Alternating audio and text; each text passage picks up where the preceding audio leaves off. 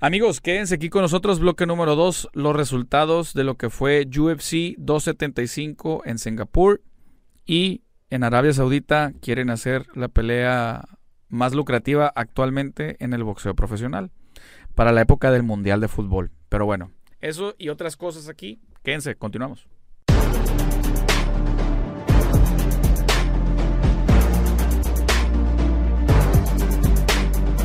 Amigos, ¿cómo están? Bloque número 2. Aquí su pana, su brother y su servilleta Esteban Franco, juez analista de boxeo. Y bueno, vamos a ver eh, qué fue lo que pasó en la UFC 275 en Singapur. Creo que fue un pay-per-view muy, muy bueno. Donde esta promesa del MMA que es Jiri Prochaska eh, derrotó por Mataleón una submisión en el quinto round a Glover Teixeira para quitarle el campeonato de los semicompletos. Acuérdense que en el MMA o en las artes marciales mixtas en UFC, el campeonato de peso semicompleto son las 205 libras. Que en el boxeo, pues ya, ya son pesos completos, ¿no? Eh, fue una pelea muy, muy buena muy, muy buena que finalizó 30 segundos antes de que se acabara la pelea. Eh, la verdad tiene todo el mérito y el reconocimiento del mundo Glover Teixeira que estuvo en varias ocasiones a nada, a nada de ganarle a Prochaska, tanto por submisión como por knockout. La verdad es de que un peleador que a sus 43 años tiene todo el mérito del mundo, no tiene absolutamente nada de qué avergonzarse. Y bueno, honor a quien honor merece, esa es la verdad. Por su parte, Jiri Prochaska, de 29 años, eh, de la República Checa, eh, apenas en su tercer pelea dentro de UFC, eh, ya se hizo, se convirtió en campeón. Por ahí por situaciones un poco complicadas de que no, no, no, yo me... Él no quería, no quería pelear en UFC si no era por el campeonato. Así se puso en una situación donde le tuvieron que dar la pelea. Eh, creo que fue una muy, muy buena pelea. Sin embargo, cabe resaltar algo. Después de la pelea empezaron las comparaciones entre Prochaska y John Jones. A ver, señores, no se me confundan. No se me confundan.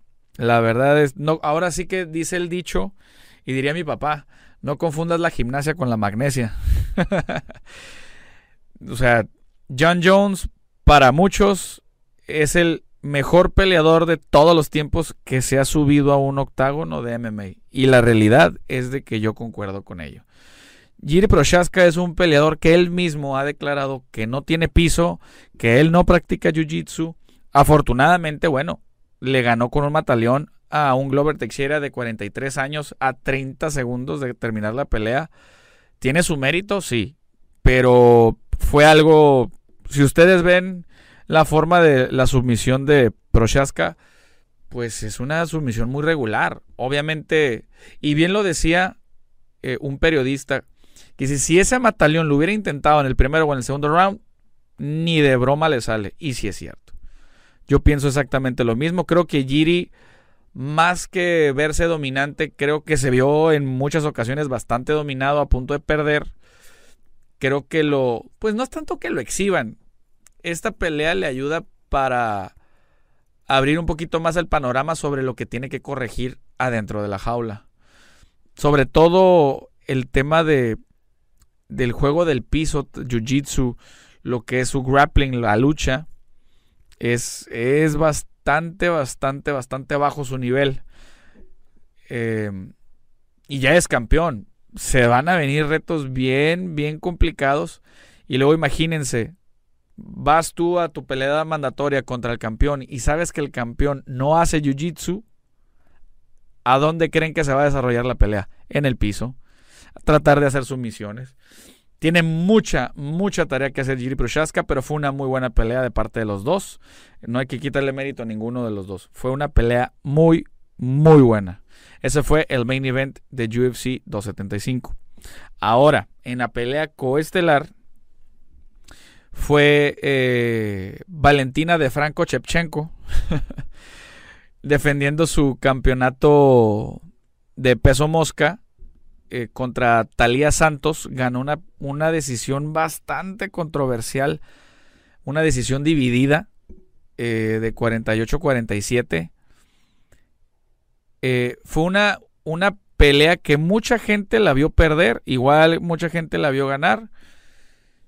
creo que exhibieron por momentos a Valentina Shevchenko.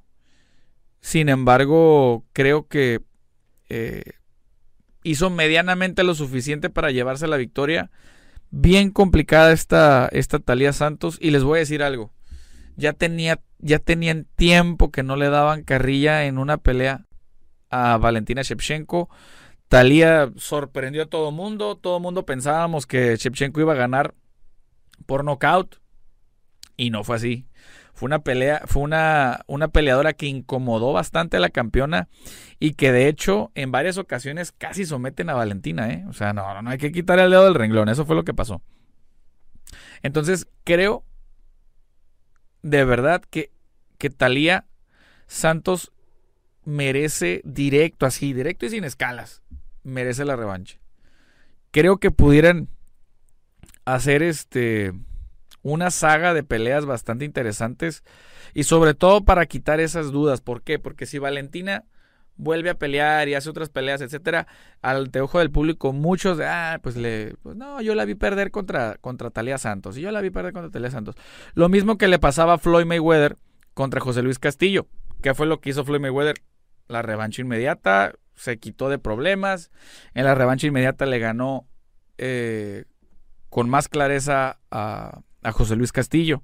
Y así te la quitas ya de baranda, ya, ya te vas eh, por la buena.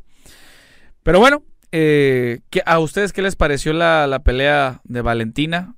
Eh, como les digo, para mí creo que mostraron varias carencias de, Valentina. Creo que aprende demasiado sobre esta pelea. Yo sinceramente me gustaría ver la revancha. Pero bueno, ahora vámonos tres escaloncitos para abajo. Shang Wenling, la china, eh, le ganó una vez más eh, a Joana. Tiene un apellido bien raro. Joan Jurchik, algo así. La ex campeona. La, la, ex campeona mundial de UFC, la que fue muchas veces campeona mundial de kickboxing y es una celebridad en su país, en Polonia.